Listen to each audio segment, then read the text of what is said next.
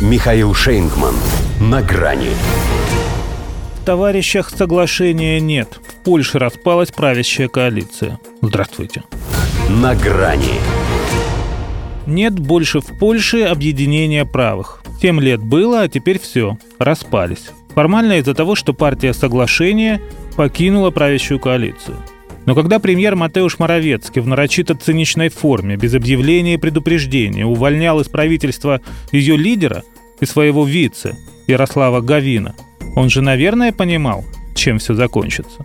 Так что, похоже, раскол – это инициатива сверху.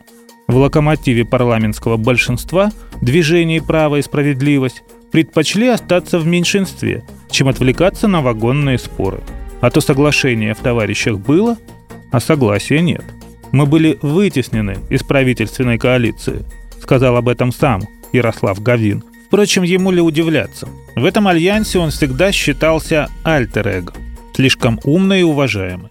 Депутат нескольких созывов, министр нескольких правительств, начинал еще при Дональде Туске, публицист, кандидат гуманитарных наук. Бэкграунд, словом, будь здоров. И всего этого ему не хватало для сдерживания примитивных патриотов – как называл тех, кто родину скорее не любит, а имеет Леон Фихтвангер. ПИС на таких и держится. Точнее, для таких. А Гавин им подгавинил.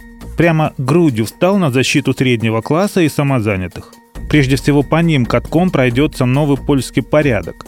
Это постковидная программа партии власти, якобы направленная на экономическое возрождение страны.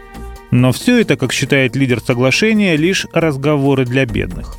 Им действительно планируют снизить налоги, повысить льготы пенсионерам и семьям с детьми, увеличить ради них расходы на здравоохранение, но платить за это будут те, у кого есть что забрать. Значительно возрастет налоговая нагрузка на предпринимателей. Резкое снижение доходов ожидает муниципалитеты. 55% населения не в восторге от такой перспективы. Но остальные-то, получается, не против. И этого ПИС вполне хватает, чтобы победить на очередных выборах.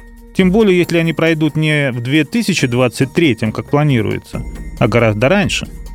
Собственно, именно для того, чтобы перезагрузиться, не дожидаясь конца, как правило, и затевают коалиционные расколы.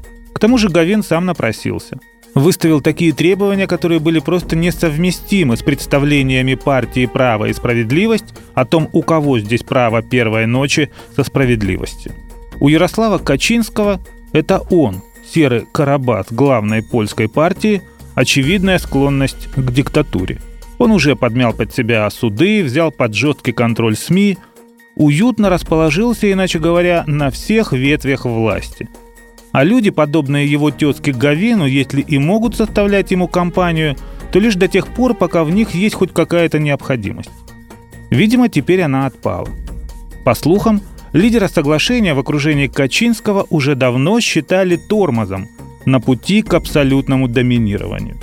Выходит, отныне они будут уже совсем без тормозов. До свидания. На грани с Михаилом Шейнгманом.